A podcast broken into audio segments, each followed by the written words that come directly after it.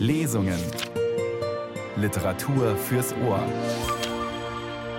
Ein Podcast von Bayern 2.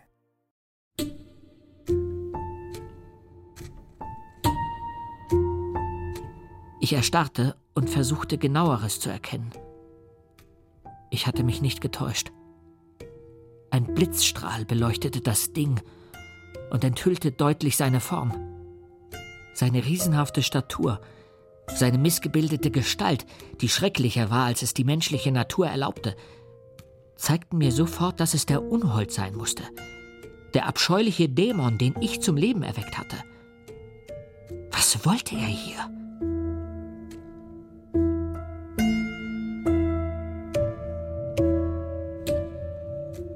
Er ist ein genialer Wissenschaftler und hat aus lebloser Materie ein lebendiges Wesen geschaffen, Viktor Frankenstein. Willkommen zur Lesung aus einem der berühmtesten Gruselromane der Literaturgeschichte. Am Mikrofon ist Nils Beindker. Frankenstein steht unter Schock. Die übermannsgroße Kreatur, die in seinem Labor entstand und dann floh, ekelt und traumatisiert ihn.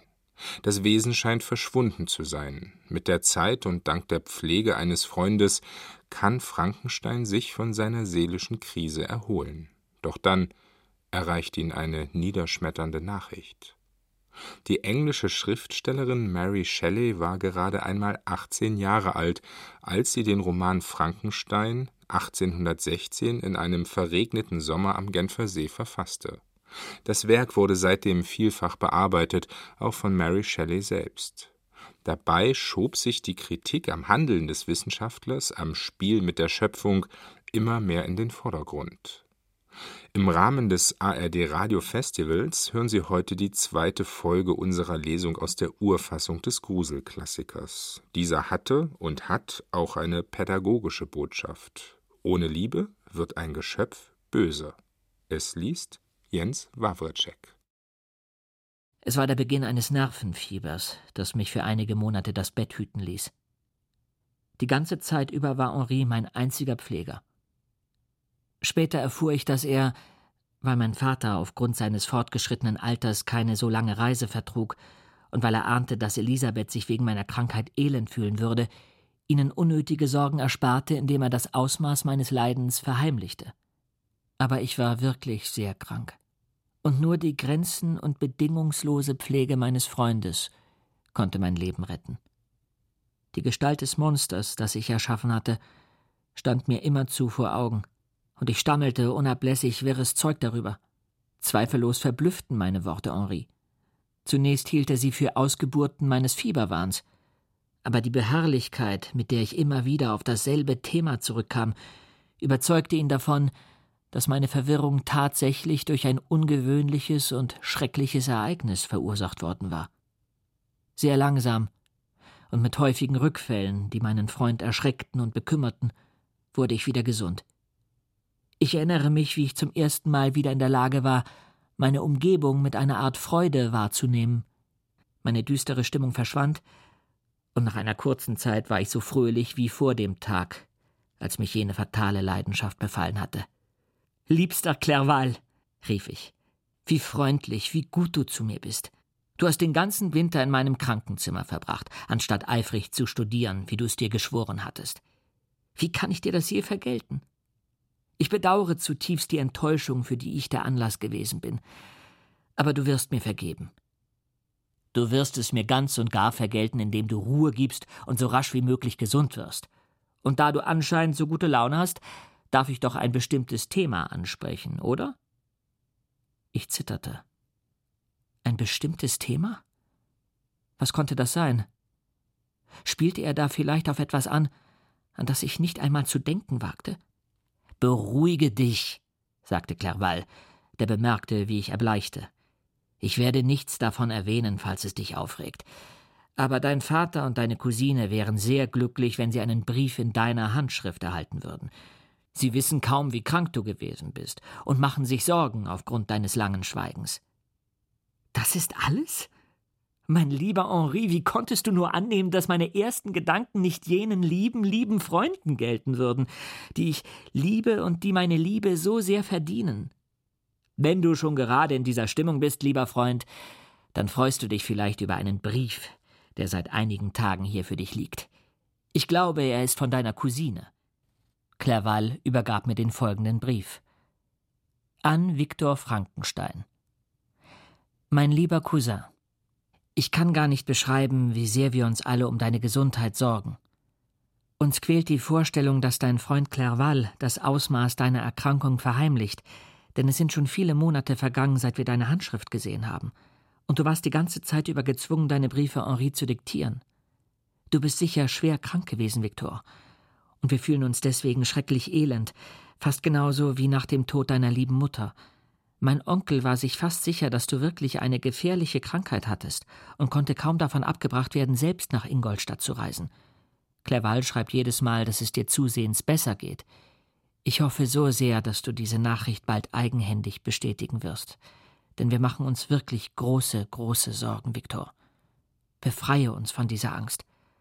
Und wir werden die glücklichsten Menschen auf Erden sein.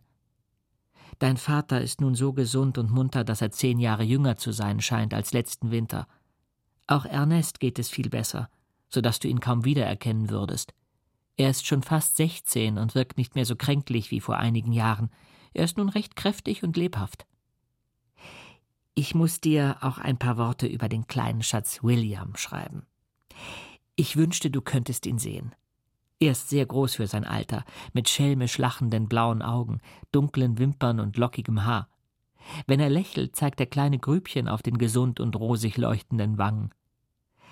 Das Schreiben hat meine Laune gebessert, lieber Cousin. Doch kann ich nicht schließen, ohne mich erneut ängstlich nach deiner Gesundheit zu erkundigen.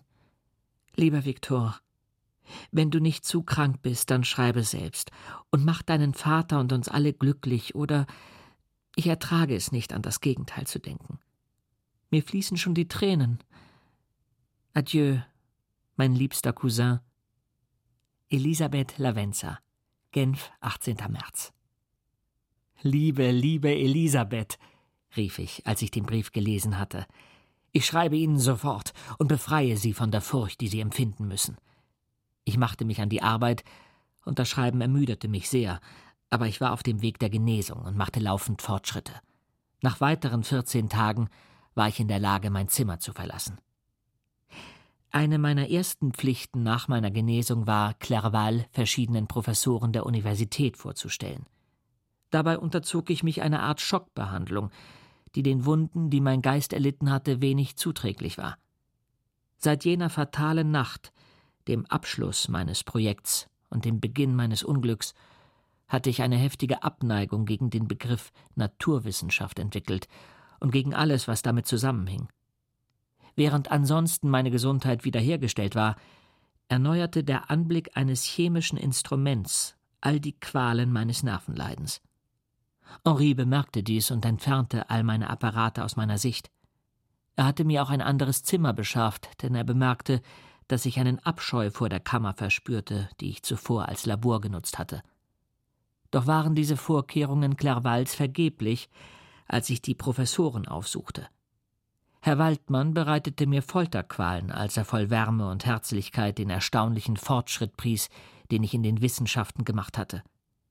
Bald merkte er, dass ich das Thema nicht mochte. Clerval, dessen Augen und Sinne stets rasch die Gefühle seiner Mitmenschen zu erschließen vermochten, wies das Thema mit dem höflichen Hinweis auf seine vollkommene Unwissenheit ab und das Gespräch wandte sich allgemeineren Dingen zu. Ich dankte meinem Freund von Herzen, sprach aber kein Wort.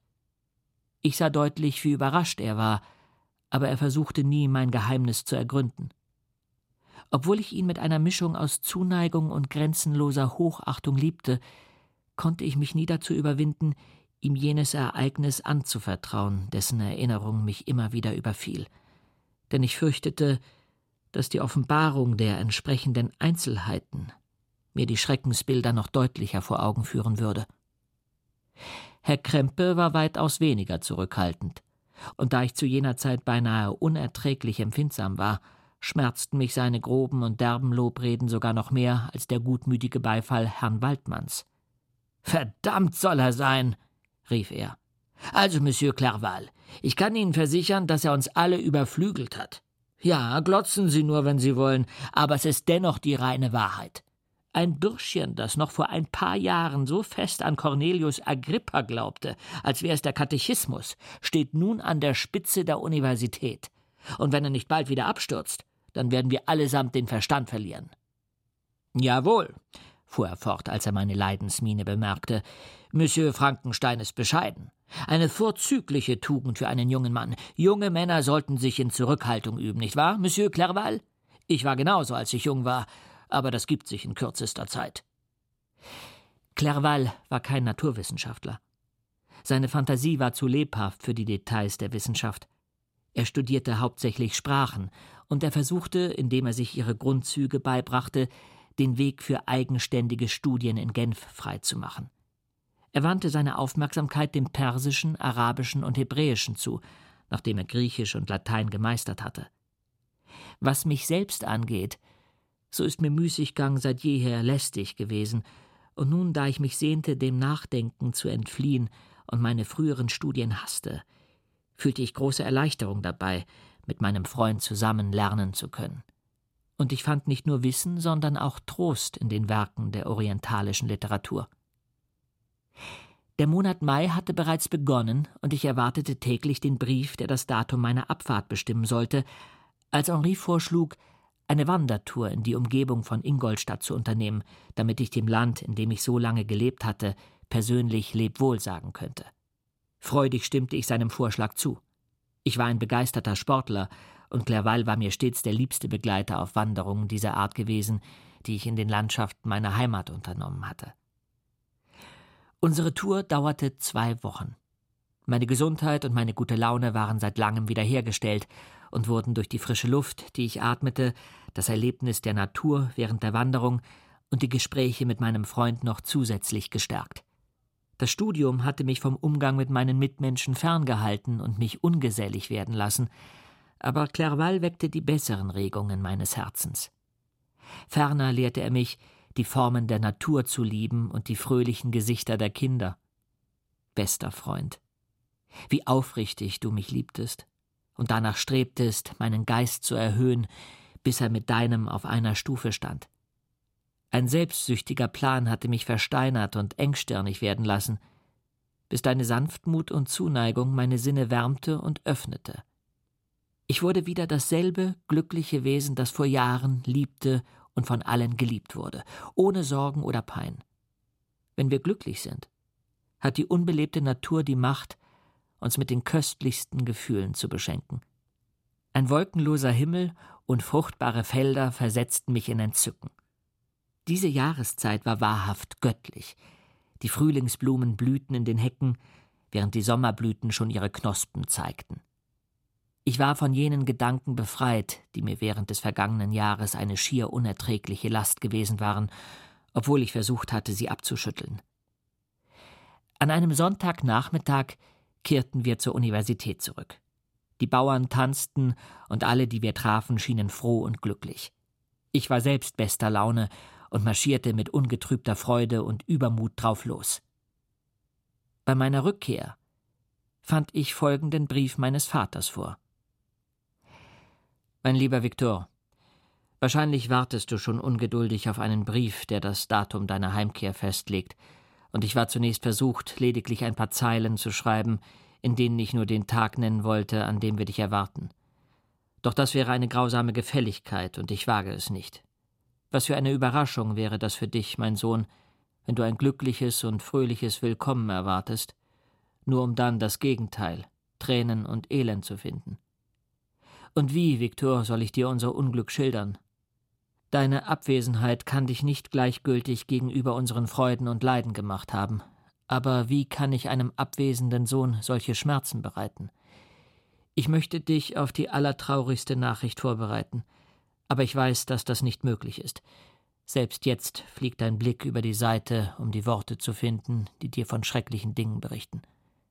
William ist tot. Jenes liebe Kind, dessen Lächeln mein Herz wärmte und erfreute, das so sanft war und doch so fröhlich. Viktor, er wurde ermordet. Ich will gar nicht erst versuchen, dich zu trösten, sondern nur über die Umstände des Falles berichten. Letzten Donnerstag, am 7. Mai, gingen ich, meine Nichte und deine beiden Brüder in Plain Palais spazieren. Der Abend war warm und heiter, und wir dehnten unseren Ausflug weiter aus als sonst. Es dämmerte schon, bevor wir an Heimkehr dachten.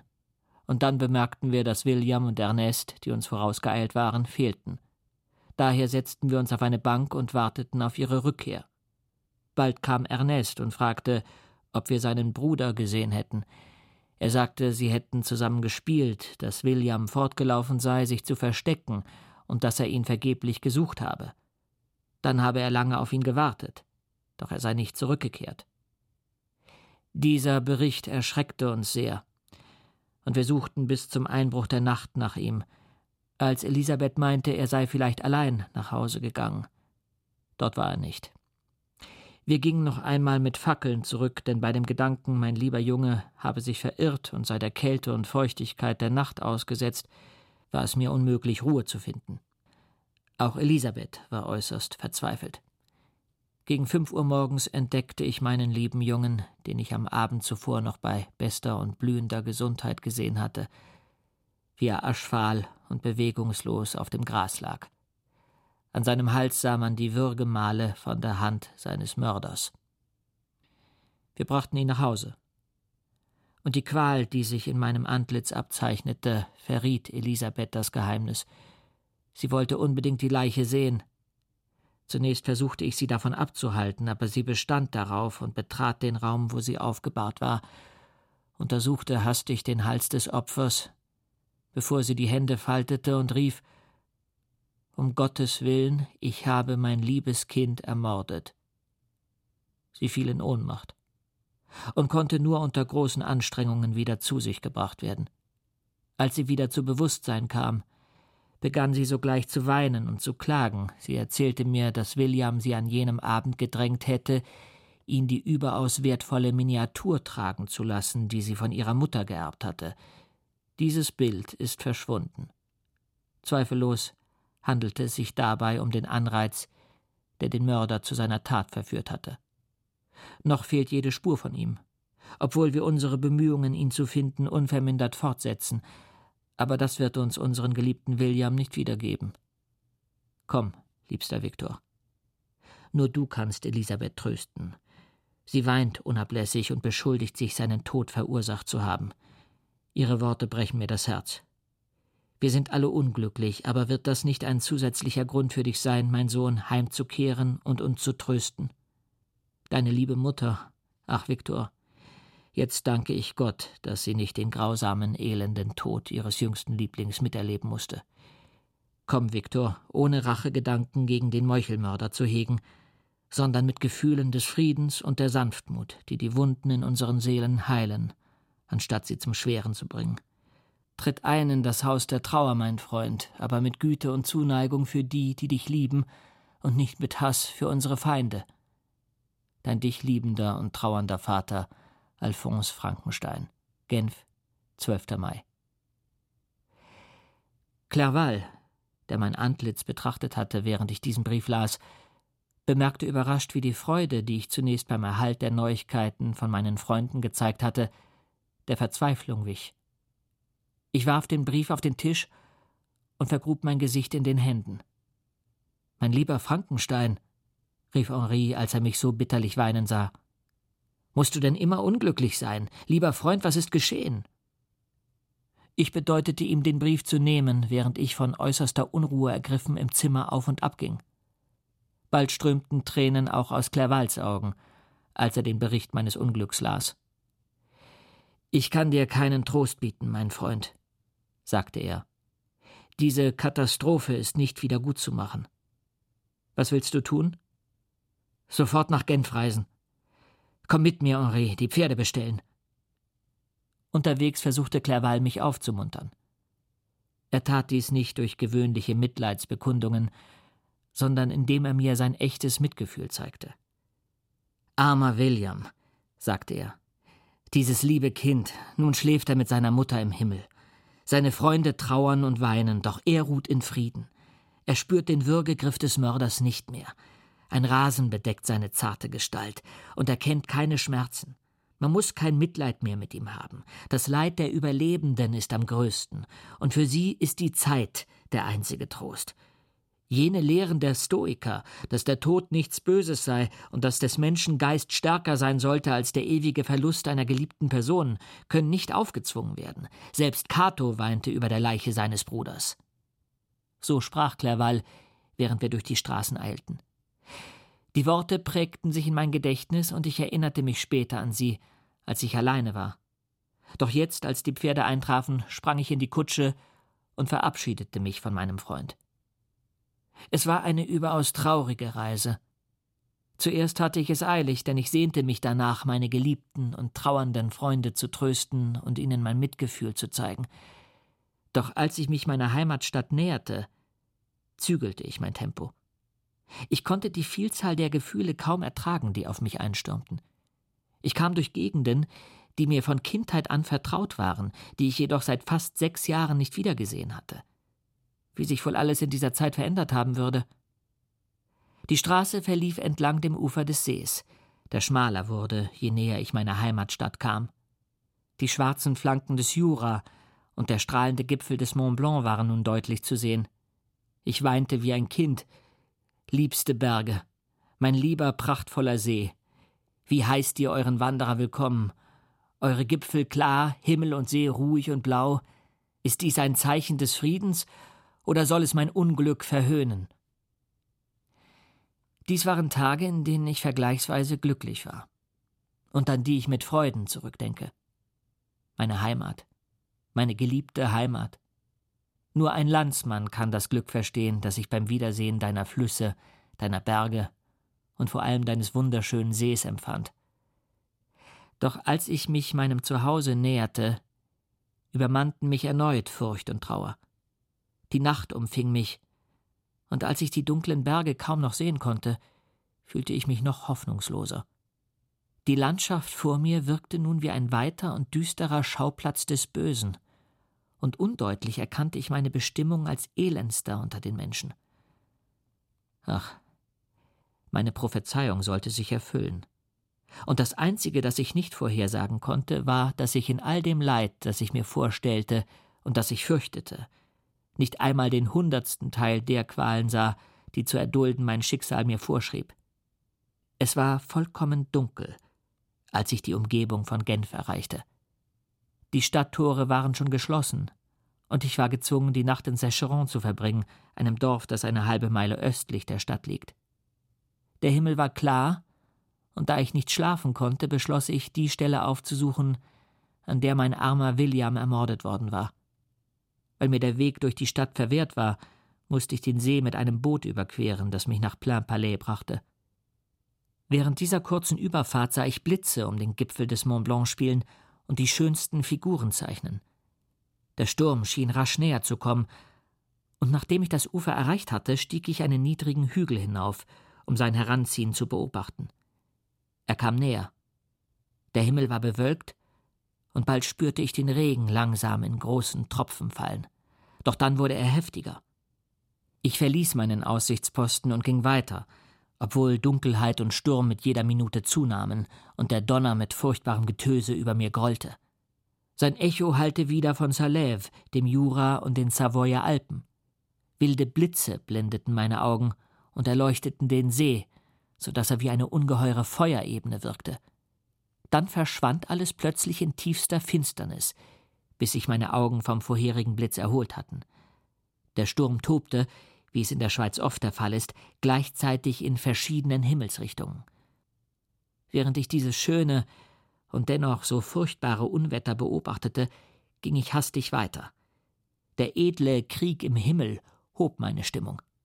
Ich faltete die Hände und schrie William, liebster Engel, dies ist deine Trauerfeier, dies ist dein Klagelied. Noch während ich diese Worte sagte, bemerkte ich in der Düsternis eine Gestalt, die aus einer nahen Baumgruppe hervortrat. Ich erstarrte und versuchte genaueres zu erkennen. Ich hatte mich nicht getäuscht. Ein Blitzstrahl beleuchtete das Ding und enthüllte deutlich seine Form. Seine riesenhafte Statur, Seine missgebildete Gestalt, die schrecklicher war, als es die menschliche Natur erlaubte, zeigten mir sofort, dass es der Unhold sein musste, der abscheuliche Dämon, den ich zum Leben erweckt hatte. Was wollte er hier? Konnte er, und ich erschauerte bei dem Gedanken, der Mörder meines Bruders sein? Kaum war ich auf diese Idee gekommen, war ich von ihrer Wahrheit überzeugt. Meine Zähne klapperten und ich musste mich an einen Baum stützen, um nicht umzufallen. Die Gestalt eilte an mir vorbei und verschwand in der Finsternis. Kein menschliches Wesen hätte jenes hübsche Kind vernichten können. Er war der Mörder. Es gab keinen Zweifel. Allein die Existenz der Idee war ein unwiderlegbarer Beweis für ihre Wahrhaftigkeit. Ich dachte daran, den Teufel zu verfolgen. Doch es wäre vergeblich gewesen, denn ein weiterer Blitz ließ mich erkennen, wie er zwischen den Felsen des beinahe lotrechten Steilhanges von Mont Salève hing. Rasch erklomm er den Gipfel und verschwand. Ich rührte mich nicht. Der Donner verhallte. Doch der Regen fiel weiter, und die Landschaft war in undurchdringliche Finsternis gehüllt.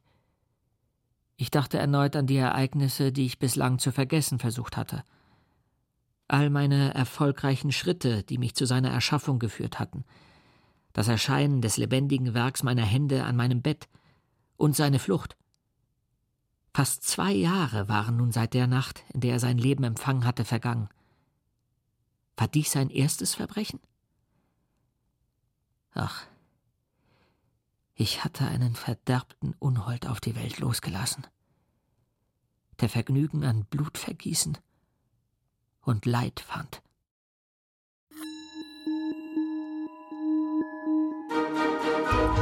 ARD Radiofestival Lesung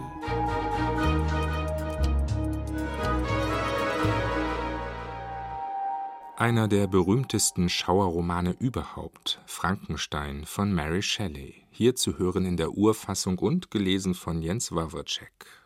Konfrontiert mit dem Tod des kleinen Bruders beschließt Frankenstein, das Wunderkind der Wissenschaft, in den Schweizer Bergen zu wandern.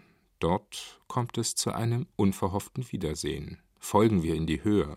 Jens Wawrcek liest aus Mary Shelleys Roman Frankenstein. Es war schon fast Mittag, als ich das Ende des Pfades erreichte, und ich stieg zum Gletscher hinunter. Seine Oberfläche ist sehr uneben, sie erhebt sich in Wellen wie bei einer schweren See, senkt sich wieder und wird von überaus tiefen Spalten durchzogen. Das Eisfeld ist beinahe eine Meile breit, aber ich benötigte fast zwei Stunden, um es zu überqueren. Der gegenüberliegende Berg besteht aus nacktem, steil aufragendem Fels. Montanvert lag genau gegenüber der Stelle, an der ich mich nun befand, in einer Meile Entfernung. Darüber erhob sich der Mont Blanc in seiner ungeheuren Majestät. Ich blieb in einer Felsnische stehen und blickte auf diese wundervolle und erstaunliche Landschaft. Mein Herz, das eben noch von Kummer erfüllt war, wollte nun vor Freude schier bersten. Ich rief Ihr wandernden Geister, falls ihr wirklich umherwandert und nicht in euren engen Gräbern ruht, dann gestattet mir dieses vergängliche Glück, oder entreißt mich als euren Begleiter den Freuden des Lebens. Als ich diese Worte sprach, erblickte ich plötzlich in einiger Entfernung die Gestalt eines Mannes, der mit übermenschlicher Geschwindigkeit auf mich zurannte. Er sprang über die Gletscherspalten, zwischen denen ich mich mit Vorsicht bewegt hatte. Als er näher kam, wirkte sein Körper viel größer als der eines gewöhnlichen Menschen. Ich war beunruhigt. Ein Schleier legte sich vor meine Augen, und ich fühlte mich der Ohnmacht nahe, doch der eisige Bergwind ließ mich schnell die Fassung zurückgewinnen. Ich erkannte die sich nähernde Gestalt, ein furchtbarer und abscheulicher Anblick, als den Unhold, den ich geschaffen hatte. Ich bebte vor Zorn und Grauen, und ich beschloss, seine Ankunft abzuwarten, um ihm sogleich einen tödlichen Zweikampf zu liefern. Schon war er da. Sein Antlitz sprach von bitterer Qual, vermengt mit Hochmut und Bosheit, während seine schauerliche Hässlichkeit für menschliche Augen beinahe zu schrecklich war. Aber das bemerkte ich kaum. Wut und Hass hatten mir zunächst die Sprache verschlagen. Und als ich widersprechen konnte, tat ich es nur, um ihn mit Ausdrücken voll wildem Abscheu und Verachtung zu überhäufen. Teufel, schrie ich, du wagst es zu mir zu kommen? Fürchtest du nicht die rasende Vergeltung meines Armes, der dir deinen elenden Schädel einschlägt? Verschwinde, du dreckiger Wurm, oder bleib lieber hier, damit ich dich zu Staub zermalme. Oh, wenn ich doch nur durch die Vernichtung deiner abscheulichen Existenz die Opfer wieder ins Leben rufen könnte, die du so teuflisch ermordet hast. Ich habe diese Begrüßung erwartet, sagte der Dämon. Alle Menschen hassen das Scheußliche. Wie sehr muss man mich dann hassen, der ich scheußlicher bin als alle lebenden Kreaturen? Sogar du, mein Schöpfer, verabscheust und schmähst mich, dein Geschöpf, mit dem du so fest verbunden bist, dass nur die Auslöschung von einem von uns das Band lösen kann. Du willst mich töten. Wie kannst du es wagen, derart mit dem Leben zu spielen? Erfülle deine Pflicht mir gegenüber, und ich werde meine dir und der ganzen Menschheit gegenüber erfüllen. Wenn du auf meine Bedingungen eingehst, werde ich sie und dich in Frieden lassen. Aber wenn du dich weigerst, dann werde ich das Maul des Todes stopfen, bis es vom Blut deiner verbliebenen Freunde gesättigt ist. Grässliches Monster. Du Satan. Die Folterqualen der Hölle sind eine zu milde Buße für deine Verbrechen. Elender Teufel, du machst mir deine Erschaffung zum Vorwurf. Also komm her, damit ich den Funken ersticke, den ich so leichtsinnig spendete. Mein Zorn kannte keine Grenzen. Ich stürzte mich auf ihn, getrieben von all den Gefühlen, die ein Wesen dazu bringen kann, einem anderen nach dem Leben zu trachten. Er wich mir mit Leichtigkeit aus und sagte Beruhige dich. Ich bitte dich, mich anzuhören, bevor du deinen Hass freien Lauf lässt und mir den todgeweihten Schädel einschlägst. Habe ich nicht genug gelitten, dass du mein Leid noch steigern willst? Das Leben ist mir teuer, auch wenn es nur eine Anhäufung von Qualen darstellt, und ich werde es verteidigen. Denk daran, dass du mich stärker gemacht hast als dich selbst. Ich bin größer als du, meine Glieder sind beweglicher, aber du wirst mich nicht in Versuchung führen, mich gegen dich zu wenden. Ich bin dein Geschöpf, und zu meinem natürlichen Herrn und König werde ich sogar sanft und fügsam sein, wenn auch du deine Rolle so spielst, wie du es mir schuldig bist. O Frankenstein, sei nicht allen anderen gegenüber gerecht und tritt nur mich mit Füßen, dem deine Gerechtigkeit und sogar deine Gnade und Zuneigung mehr als jedem anderen zusteht. Denk daran, dass ich dein Geschöpf bin. Überall sehe ich Glückseligkeit, von der nur ich unwiderruflich ausgeschlossen bin. Ich war gütig und gut, nur das Elend ließ mich böse werden. Mach mich glücklich, und ich werde erneut tugendhaft sein. Fort mit dir. Ich höre dir nicht zu. Zwischen uns kann es keine Gemeinschaft geben. Wir sind Feinde. Hinfort! Oder lass uns unsere Kraft in einem Kampf auf Leben und Tod erproben. Wie kann ich dich überzeugen? Wird dich mein Flehen nicht dazu bringen, dein Geschöpf, das deine Güte und dein Mitleid beschwört, mit Wohlwollen zu betrachten? Glaube mir, Frankenstein, ich war gutartig. Mein Herz glühte vor Liebe und Menschlichkeit. Aber bin ich nicht einsam, schrecklich einsam? Du, mein Schöpfer, verabscheust mich. Welche Hoffnung kann ich da noch bei deinen Mitmenschen hegen, die mir nichts schulden? Sie verachten und hassen mich. Hör mich an, Frankenstein. Du beschuldigst mich des Mordes, und doch würdest du mit ruhigem Gewissen dein eigenes Geschöpf vernichten. Ein Hoch auf die ewige Gerechtigkeit des Menschen. Aber ich bitte dich nicht, mich zu schonen. Hör mich an, und dann, wenn du kannst, wenn du willst, zerstöre das Werk deiner Hände. Warum erinnerst du mich an Dinge, an die ich mit Schaudern zurückdenke und deren elender Ursprung und Schöpfer ich war? Verflucht sei der Tag, abscheulicher Teufel, an dem du das Licht der Welt erblicktest. Verflucht, obwohl ich mich selbst verfluche, seien diese Hände, die dich formten. Du hast solch Unheil über mich gebracht, dass Worte es nicht beschreiben können. Du hast mir keine Möglichkeit gelassen, darüber nachzusinnen, ob ich dir gegenüber gerecht bin oder nicht. Hinfort! Erlöse mich vom Anblick deiner ekelhaften Gestalt. So werde ich dich erlösen, mein Schöpfer, sagte er und legte mir seine verhassten Hände über die Augen, wogegen ich mich heftig wehrte. So befreie ich dich von einem Anblick, den du verabscheust. Dennoch kannst du mir zuhören und mir dein Mitgefühl schenken. Bei den Tugenden, die einst die meinen waren, verlange ich dies von dir. Höre meine Geschichte. Sie ist lang und absonderlich, und du bist zu empfindlich für einen kalten Ort wie diesen. Komm mit mir zu der Hütte auf dem Berg. Noch steht die Sonne hoch am Himmel. Bevor sie hinter diesen schneebedeckten Gipfeln versinkt, um einer anderen Welt zu scheinen, wirst du meine Geschichte gehört haben. Dann kannst du entscheiden. Es liegt an dir, ob ich die Umgebung der Menschen für immer verlasse und ein harmloses Leben führe, oder ob ich zur Geißel deiner Artgenossen werde und zum Ursprung deines eigenen baldigen Untergangs. Während er dies sagte, marschierte er über das Eis voran. Ich folgte. Mein Herz wollte bersten, und ich antwortete ihm nicht.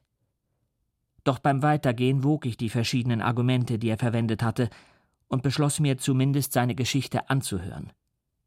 Zum Teil wurde ich von Neugier getrieben, und Mitleid festigte meinen Entschluss.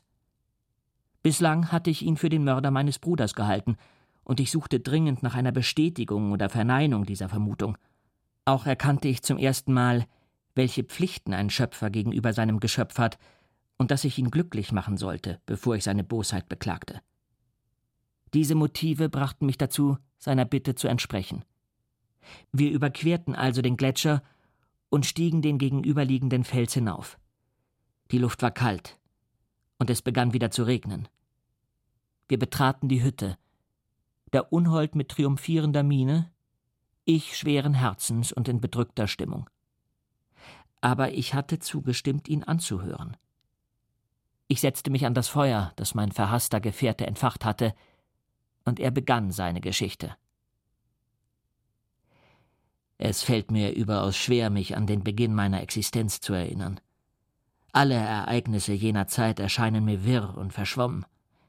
Eine seltsame Vielzahl von Empfindungen stürmte auf mich ein, und ich sah, fühlte, hörte und roch im selben Augenblick. Tatsächlich dauerte es recht lange, bis ich zwischen den Eindrücken meiner verschiedenen Sinne zu unterscheiden lernte. Ich kann mich erinnern, dass allmählich ein stärkeres Licht meine Nerven reizte und ich gezwungen war, die Augen zu schließen. Dann kam eine Dunkelheit über mich, die mich ängstigte. Doch kaum hatte ich dies empfunden, als, wie ich jetzt vermute, durch das Öffnen meiner Augen erneut das Licht auf mich eindrang. Ich ging fort, und ich glaube, dass der Weg nach unten führte. Bald aber entdeckte ich größere Veränderungen in meiner Wahrnehmung. Zuvor hatten mich dunkle und trübe Körper umgeben, die sich meiner Berührung oder Sehkraft entzogen, doch nun merkte ich, dass ich in der Lage war, mich frei zu bewegen, ohne Hindernisse, die ich nicht entweder überwinden oder umgehen konnte. Da das Licht mir immer greller vorkam und die Hitze mich beim Gehen ermüdete, suchte ich mir einen schattigen Platz. Dies war der Wald in der Nähe von Ingolstadt. Und dort lag ich am Ufer eines Baches und erholte mich von meiner Erschöpfung, bis Hunger und Durst mich zu quälen begann. Diese Bedürfnisse rissen mich aus meinem Halbschlaf, und ich aß ein paar Beeren, die ich an Bäumen oder am Boden entdeckte. Ich stillte meinen Durst mit dem Wasser des Baches. Dann legte ich mich hin und wurde von Schlaf übermannt. Es war dunkel, als ich erwachte. Mir war auch kalt und da ich ganz alleine war, fürchtete ich mich sozusagen instinktiv. Bevor ich dein Zimmer verlassen hatte, hatte ich mir, als ich die Kälte spürte, ein paar Kleider übergeworfen. Diese waren jedoch ungeeignet, mich vor dem nächtlichen Tau zu schützen. Ich war eine arme, hilflose und elende Kreatur. Ich wusste nichts und konnte nichts erkennen. Doch fühlte ich den Schmerz, der von allen Seiten auf mich eindrang, und ich hockte mich hin und weinte. Später, in der Nacht, kam aus den Wäldern ein heftiger Wind auf und vertrieb rasch die Wolken, die den Himmel bedeckt hatten. Der Sturmwind blies mit der Gewalt einer Lawine und weckte eine Art Wahnsinn in mir, der alle Schranken des Verstandes und der Vernunft niederriss. Wohin sollte ich meine Schritte lenken, nun da die Welt vor mir lag? Schließlich fielen meine Gedanken auf dich. Ich hatte aus deinen Papieren erfahren, dass du mein Vater, mein Schöpfer warst. Und an wen hätte ich mich denn eher wenden können als an den, der mir das Leben geschenkt hatte? Du hattest Genf als den Namen deiner Heimatstadt erwähnt, und ich beschloss mich zu diesem Ort aufzumachen. Normalerweise ruhte ich tagsüber und reiste nur, wenn die Dunkelheit mich vor den Blicken der Menschen schützte. Eines Morgens stellte ich jedoch fest, dass mein Weg durch einen tiefen, dunklen Wald führte, deshalb wagte ich meine Reise nach Sonnenaufgang fortzusetzen. Der Tag, einer der ersten des Frühlings, erfreute sogar mich durch sein freundliches Sonnenlicht und die milde Luft. In mir regten sich erneut sanftmütige und freudvolle Gefühle, die lange abgestorben schienen. Überwältigt von der Rückkehr dieser Empfindungen, ließ ich mich von ihnen mitreißen. Ich vergaß Einsamkeit und Missgestalt und wagte es, glücklich zu sein. Zarte Tränen benetzten nun meine Wangen, und ich richtete meinen feuchten Blick voll Dankbarkeit auf die gesegnete Sonne, die mich mit solcher Freude beschenkte. Ich setzte meine Wanderung über die gewundenen Pfade des Waldes fort, bis ich seinen Rand erreichte, der von einem tiefen und reißenden Fluss gesäumt wurde, in welchen viele der Bäume ihre mit frischen Frühlingsknospen bedeckten Zweige eintauchten. Hier blieb ich stehen, ohne genau zu wissen, welchen Weg ich nun nehmen sollte. Da hörte ich plötzlich Stimmen und hielt es für angebracht, mich im Schatten einer Zypresse zu verstecken. Kaum hatte ich mich zurückgezogen, als auch schon ein kleines Mädchen auf mein Versteck zugelaufen kam. Dabei lachte sie, als würde sie aus Spaß vor jemandem fliehen. Sie eilte weiter am steilen Flussufer entlang, als sie plötzlich den Halt verlor und hinab in den reißenden Fluss fiel. Ich sprang aus meinem Versteck hervor und kämpfte mit äußerster Anstrengung gegen die heftige Strömung an, bis es mir gelang, sie zu retten und ans Ufer zu ziehen. Sie war bewusstlos und ich versuchte sie mit all meiner Kraft wiederzubeleben, als ich unvermittelt vom Auftauchen eines Bauern gestört wurde. Es handelte sich offenbar um die Person, vor der das Mädchen im Spiel geflohen war. Als er mich sah, stürzte er auf mich zu, riss mir das Mädchen aus den Armen und entfloh in die tieferen Regionen des Waldes. Hastig und ohne lange zu überlegen, folgte ich ihm. Doch als der Mann mich näher kommen sah, zielte er mit einem Gewehr, das er bei sich trug, auf meinen Leib und feuerte. Ich sank zu Boden, und mein Gegner floh noch schneller als zuvor in die Wälder. Das also war der Lohn für meine gute Tat. Ich hatte ein menschliches Wesen vor dem Tode gerettet, und zum Dank wandte ich mich nun unter dem schrecklichen Schmerz einer Wunde, die durch Fleisch und Knochen ging. Die freundlichen und sanftmütigen Gefühle, die ich nur einige Augenblicke zuvor noch gehegt hatte, wichen höllischer Wut und Zähneknirschen. Vom Schmerz entflammt schwor ich der ganzen Menschheit ewige Rache und Hass. Doch die Qual, die mir die Wunde bereitete, überwältigte mich. Mein Herzschlag setzte aus und ich fiel in Ohnmacht. Doch meinen Mühen war nun bald ein Ende gesetzt. Zwei Monate später erreichte ich die Umgebung von Genf. Es war Abend, als ich dort ankam, und ich fand einen Unterschlupf in den Feldern vor der Stadt, wo ich darüber nachdachte, auf welche Weise ich mich an dich wenden könnte. Ich wurde von Erschöpfung und Hunger gepeinigt und war viel zu unglücklich, um mich am lauen Abendwind zu erfreuen oder an der Aussicht auf den Sonnenuntergang hinter den gewaltigen Bergen des Jura. Schließlich erlöste mich der Schlaf von den quälenden Gedanken, doch wurde ich bald durch die Ankunft eines schönen Knaben geweckt, der voll kindlicher Spiellust auf das von mir gewählte Versteck zugelaufen kam. Als ich ihn betrachtete, kam mir plötzlich die Idee, dass dieses kleine Wesen frei von Vorurteilen sein musste und in seiner kurzen Lebensspanne noch kaum eine Abscheu vor Missbildung entwickelt haben würde. Wenn ich ihn also fangen und zu meinem Gefährten und Freund erziehen könnte, dann müsste ich auf dieser reich bevölkerten Erde nicht so einsam sein. Von dieser Vorstellung getrieben, packte ich den Jungen und zog ihn an mich. Sobald er meine Gestalt erblickte, hielt er sich die Hände vor die Augen und stieß einen schrillen Schrei aus. Ich zog seine Hand mit Gewalt von seinem Gesicht und sagte Kind, was soll das bedeuten? Ich will dir nicht wehtun. Hör mich an. Er wehrte sich heftig. Lass mich gehen, schrie er. Monster, hässlicher Teufel. Du willst mich fressen und in Stücke reißen. Du bist ein menschenfressendes Ungeheuer. Lass mich los, oder ich sag's meinem Papa. Junge, Deinen Vater siehst du nie wieder, du musst mit mir kommen. Scheußliches Monster, lass mich los. Mein Papa ist Anwalt. Er heißt Monsieur Frankenstein. Er wird dich bestrafen. Du traust dich nicht, mich festzuhalten. Frankenstein. Du gehörst also zu meinem Feind. Zu demjenigen, dem ich ewige Rache geschworen habe.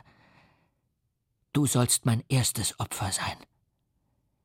Das Kind wehrte sich immer noch und überhäufte mich mit Schmähungen, die mich im Innersten verzagen ließen. Ich schnappte seine Kehle, um ihn zum Schweigen zu bringen, und im nächsten Augenblick lag er tot zu meinen Füßen. Ich starrte mein Opfer an, und mein Herz klopfte wild vor Jubel und höllischem Frohlocken. Ich klatschte in die Hände und rief Auch ich kann Böses vollbringen.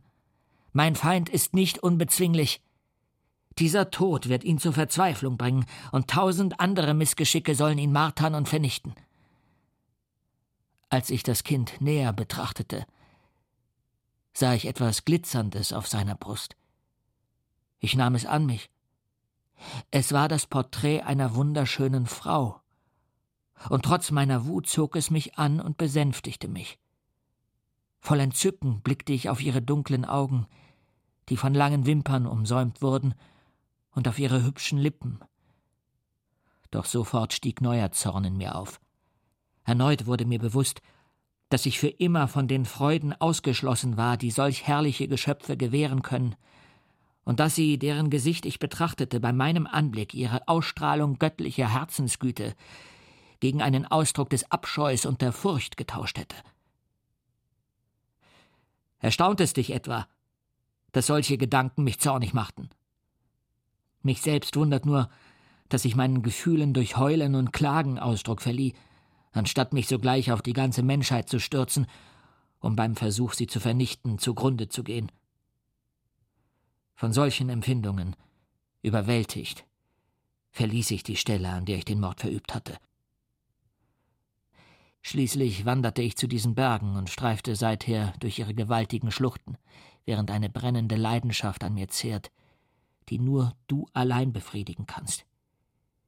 Wir können nicht auseinandergehen, bevor du nicht versprochen hast, meine Bitte zu erfüllen. Ich bin einsam und unglücklich. Die Menschen wollen nichts mit mir zu tun haben. Aber jemand, der so missgestaltet und grauenhaft ist wie ich selbst, würde sich mir nicht verweigern. Meine Gefährtin muss von derselben Art sein wie ich, mit denselben Gebrechen. Dieses Wesen musst du erschaffen.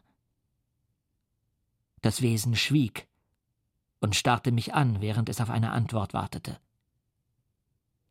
Ich aber war verwirrt und bestürzt und nicht in der Lage, meine Gedanken hinreichend zu ordnen, um das volle Ausmaß seines Vorschlags zu begreifen. Es setzte seine Rede fort. Du musst mir ein Weib erschaffen, mit dem mich jene gegenseitige Liebe verbindet, die ich zum Leben brauche. Nur du allein kannst das vollbringen. Und ich verlange es von dir als ein Recht, das du mir nicht verweigern darfst. Als er diese Worte sprach, konnte ich den Zorn, der in mir brannte, nicht länger unterdrücken. Ich lehne ab, sagte ich. Und keine Folter kann mir je ein Zugeständnis abbringen. Du kannst mich zum unglücklichsten aller Menschen machen, aber du wirst mich nie vor mir selbst erniedrigen. Soll ich ein zweites Wesen wie dich erschaffen, damit ihr in verbündeter Bosheit die Welt entvölkern könnt? Niemals. Da hast du meine Antwort. Foltere mich, wenn du willst, aber ich werde nie und nimmer einwilligen. Du bist im Unrecht, sagte der Teufel, und anstatt dir zu drohen, möchte ich dich lieber überzeugen. Ich bin bösartig, weil ich unglücklich bin werde ich nicht von allen Menschen geschmäht und gehasst. Du, mein Schöpfer, würdest mich in Stücke reißen und frohlocken. Denk daran und sage mir, warum ich mehr Erbarmen mit den Menschen haben sollte, als sie mit mir. Wenn ich keine Liebe erwecken kann, werde ich Angst verbreiten, und insbesondere dir gegenüber, mein Erzfeind und Schöpfer, schwöre ich unauslöschlichen Hass. Warte nur, ich werde deine Vernichtung herbeiführen und nicht ruhen, bis ich dein Herz verwüstet habe und du die Stunde deiner Geburt verfluchst. Bei diesen Worten wurde er von einer teuflischen Wut gepackt. Sein Gesicht verzerrte sich zu einer Fratze, die anzusehen für menschliche Augen zu entsetzlich war. Doch bald darauf beruhigte er sich und fuhr fort Ich will dich überzeugen. Dieser Zorn schadet mir nur, denn du begreifst nicht, dass du die Ursache für seinen Ausbruch bist. Sollte irgendeine Kreatur mir gegenüber Wohlwollen empfinden, dann würde ich es hundertfach und tausendfach vergelten. Wegen dieses einen Wesens würde ich Frieden mit seiner gesamten Spezies schließen. Aber ich schwelge hier in Träumen, die sich nicht verwirklichen lassen. Was ich von dir verlange, ist vernünftig und angemessen. Ich verlange eine Kreatur des anderen Geschlechts, aber so monströs wie ich selbst. Diese Entschädigung ist gering. Aber sie ist alles, was ich bekommen kann, und sie wird mich zufriedenstellen. Natürlich werden wir von aller Welt ausgeschlossene Monstren sein. Doch aus diesem Grund werden wir einander nur noch mehr lieben. Unsere Leben werden nicht glücklich sein, aber harmlos und frei von der Pein, die ich jetzt empfinde. O mein Schöpfer, mache mich glücklich. Ich schwöre dir bei der Erde, auf der ich wandle, und bei dir, meinem Schöpfer, dass ich mit einer von dir geschaffenen Gefährtin die Umgebung der Menschen verlassen werde, um das Wagnis einzugehen, in den wildesten Regionen zu hausen. Meine bösen Leidenschaften werden verschwinden, da es jemanden geben wird, der mich liebt. Mein Leben wird friedlich enden und in der Stunde meines Todes werde ich meinen Schöpfer nicht verfluchen. Seine Worte hatten eine eigentümliche Wirkung auf mich. Ich hatte Mitleid mit ihm und verspürte zuweilen den Wunsch, ihn zu trösten. Doch wenn ich ihn ansah, wenn ich die schmutzige Masse betrachtete, die sich bewegte und sprach, dann ekelte ich mich aus ganzem Herzen, und meine Gefühle wandelten sich zu Grauen und Hass. Ich versuchte, diese Empfindungen zu unterdrücken. Ich schwieg eine Weile. Nachdem ich lange nachgedacht hatte, zog ich den Schluss, dass die Gerechtigkeit sowohl ihm als auch meinen Mitmenschen gegenüber von mir verlangte, seinen Wünschen zu entsprechen. Darum wandte ich mich an ihn und sagte Ich werde deiner Bitte nachkommen, auf deinen feierlichen Schwur hin Europa und jeden anderen Ort, in dessen Umgebung Menschen leben, für immer zu verlassen. Sobald ich ein Weib in deine Hände übergeben habe, das dich in deine Verbannung begleiten wird.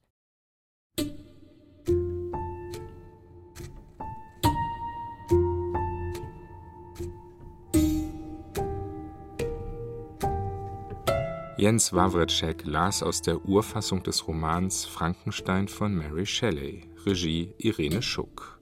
Die Übersetzung von Alexander Pechmann ist bei Artemis und Winkler und bei DTV erschienen. Sie hörten eine Produktion des Bayerischen Rundfunks aus dem Jahr 2012. Die Lesung finden Sie auch in der ARD Audiothek unter Lesungen sowie unter ardradiofestival.de.